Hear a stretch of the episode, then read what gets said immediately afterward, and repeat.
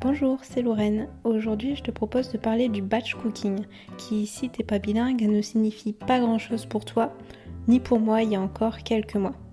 Alors dis-moi, tu es plutôt du genre à improviser tes repas chaque jour, selon ce que tu trouves dans le frigo, ou à être super organisé, à préparer ta liste de repas pour la semaine et à t'avancer autant que tu peux? Je me positionne plutôt dans la deuxième catégorie. J'aime savoir ce que je vais manger en avance et ça me décharge du coup du stress, euh, du zut, je fais quoi avec tel ingrédient euh, à 19h le soir même? En général, je prépare la veille des courses une liste de repas de la semaine avec les ingrédients principaux et bah, je me laisse euh, un ou deux repas que je ferai au feeling souvent pour le week-end. Ça me permet d'optimiser le temps de course et de limiter le coût et enfin bah, de ne pas stresser. Depuis début janvier, euh, je suis passée à un niveau au-dessus grâce à un livre que l'on m'a offert, Batch Cooking de Pascal Wicks. Évidemment, tu auras les références du livre dans l'article dédié sur le blog. Donc batch cooking, ça veut dire cuisiner en lot en français. Le principe, c'est donc de préparer en une seule fois les repas pour tout ou une partie de la semaine. Le but affiché, c'est de gagner du temps la semaine, de manger plus équilibré, moins industriel puisque c'est fait maison, et plus varié puisqu'on ne va pas enchaîner les plats de coquillettes. Mais là, bah, on peut se dire que ça consiste uniquement à préparer tous les repas de la semaine et les mettre au frigo. Et puis, bah, du coup, de les ressortir selon l'envie dans la semaine.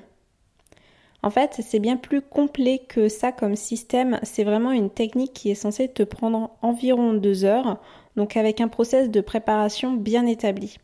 Et bah, du coup qui te fait préparer non pas les plats, mais les bases pour tous les plats. Tu te retrouves donc dans ton frigo avec des sauces, des féculents ou des légumineuses pré-cuits, des légumes cuits, crus euh, ou préparés. Et bah, c'est avec ces préparations que tu vas réaliser tes plats de la semaine en général 15 minutes top chrono. Après un mois de pratique intensive, j'ai pu en sortir plusieurs caractéristiques de base. D'abord, au niveau de la préparation en tant que telle, on rationalise. La liste de courses, elle va être précise pour ne rien oublier. Et en cuisine, on va procéder par étapes. En premier, on lave et on découpe tous les légumes dont on a besoin, les oignons, les carottes, les courges, la salade, etc. Ensuite, on fait cuire au four ce qui doit l'être on met aussi à la cuisson à l'eau ou à la vapeur les autres légumes. Et ensuite, on s'attelle aux sauces et aux assaisonnements en tout genre. À chaque fois qu'une partie correspondant à un ou deux plats est finie, on met dans un contenant et on réserve pour le mettre au frigo. Au niveau des plats en tant que tels, on va faire un mix entre le fait d'utiliser les mêmes ingrédients et les varier. Certains légumes ou féculents, ils vont servir pour deux plats par exemple. D'un côté, on va faire un gratin et de l'autre, plutôt une salade ou une soupe. Donc on aura préparé une grande quantité d'un même ingrédient rapidement pour ensuite du coup pouvoir l'utiliser de plusieurs façons différentes tout au long de la semaine. Le but aussi, c'est de varier les types de plats tout en utilisant des basiques. Gratin, soupe, pâtes, salade, tarte, sandwich, etc. Ça va permettre euh, d'avoir la sensation de manger différemment tous les jours sans utiliser 15 fruits et légumes ou euh, sources de protéines différentes. Mais sans non plus euh, tourner toute la semaine au potimarron. Hein. Et enfin, on va organiser nos plats selon la tenue des ingrédients. C'est le point le plus complexe car il faut un peu savoir combien de temps tient telle préparation pour que son goût ne s'altère pas et que les vitamines ne soient pas toutes envolées. Va donc privilégier les préparations de type salade en début de semaine pour bénéficier de la fraîcheur des légumes et plutôt les plats cuits au four ou en soupe à la fin de la semaine qui ne craignent plus grand chose puisqu'ils ont été cuits et que les légumes risquent moins d'être oxydés. Voilà pour les essentiels à savoir sur le batch cooking. Avec ça, tu as déjà une bonne base pour pouvoir créer tes propres menus toi-même ou comprendre le système que proposent les livres qui sont publiés à cet effet. Je suis personnellement très contente de mon livre écrit par Pascal Wix, car il regroupe beaucoup de mes critères. Une cuisine essentiellement végétarienne ou qui est végétalisable, des produits simples, des menus adaptés selon la saison, on va pas nous faire manger des fraises en hiver, et des recettes inratables. Mon avis sur cette technique, il est super positif. Comme je te l'ai dit, je suis quelqu'un de très organisé et j'aime bien tout prévoir. Mais avec tout ce que je fais au quotidien, entre le boulot, ma formation pour le BTS, le blog, le podcast, les réseaux sociaux animés, ma vie privée quand même un petit peu, j'ai moins de temps à consacrer à la cuisine. Et pour autant, j'ai pas envie de sacrifier la qualité de mes plats ni d'aller cuisiner à reculons. C'est donc pour moi une véritable libération parce que je sais que le dimanche, j'ai deux heures qui sont consacrées à mes repas et qu'ensuite je serai tranquille toute la semaine à faire uniquement des assemblages et des ajustements de dernière minute sans pour autant perdre le plaisir justement d'un peu cuisiner chaque jour. Ça me permet aussi de préparer le repas du midi à 6 heures du matin sans prendre 30 minutes comme on mange pas à la cantine avec le chéri et qu'on n'utilise pas de micro-ondes, on doit faire à manger la plupart du temps le matin pour mettre dans nos boîtes thermos. Et là, on gagne quand même beaucoup de temps parce que entre préparer un repas complet, même si on a préalablement euh, coupé, etc., quelques légumes le soir, et là, bah, du coup, on a déjà tout prêt, on a juste à cuire et à, enfin, à cuire, à réchauffer et assembler. C'est euh, vraiment un gain de temps appréciable.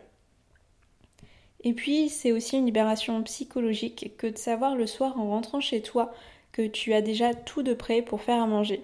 T'as pas à te dire j'ai pas envie de cuisiner longtemps, qu'est-ce que je vais bien pouvoir faire puisque t'as plus qu'à réchauffer et assembler ou mixer.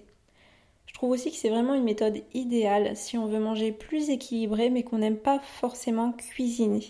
On sait que du coup deux heures dans la semaine seront consacrées à la cuisine et ensuite on n'aura plus qu'à réchauffer en général en 10 minutes c'est prêt. La plupart des plats contiennent beaucoup de légumes donc on augmente aussi sa dose sans s'en rendre compte plutôt que justement de rentrer le soir et de manger en général que des féculents ou des protéines parce que c'est plus rapide à faire. J'ai par contre apporté quelques personnalisations pour en faire un batch cooking personnel qui correspond entièrement à mes besoins pour la semaine. Le livre de Pascal Wix parle uniquement en termes de soirs, donc on a un menu pour 5 soirs pour 4 personnes et qui contient généralement une soupe pour chaque menu.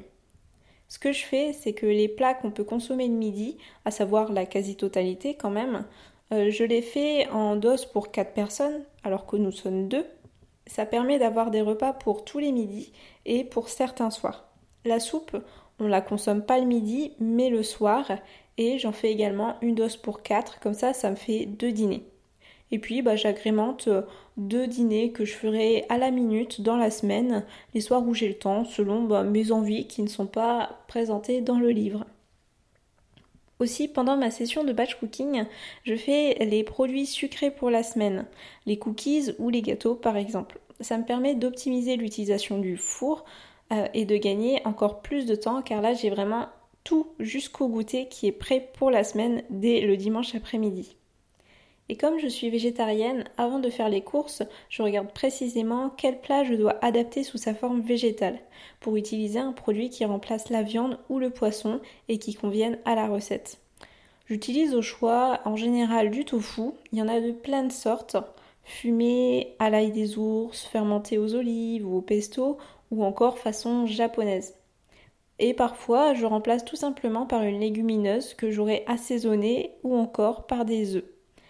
Les recettes du livre, elles sont très adaptables pour ça, je n'ai encore eu aucun problème et il y a même des menus entiers 100% végétariens. Alors, est-ce que cette nouvelle méthode d'organisation te tente? J'ai envie de te proposer des batch cooking maison à l'avenir sur le blog. Pour l'instant, je ne suis pas encore assez à l'aise pour créer mes propres plannings. C'est quand même euh, une vision assez globale qu'il faut avoir entre des recettes, des listes de courses préfaites et puis aussi toute une organisation dans la préparation. Donc je veux te faire bien les choses. Donc si ça t'intéresse, n'hésite pas à me partager en commentaire sur l'article dédié au podcast tes envies ou tes attentes. On se retrouve dans deux semaines pour un nouvel épisode et d'ici là, prends soin de toi.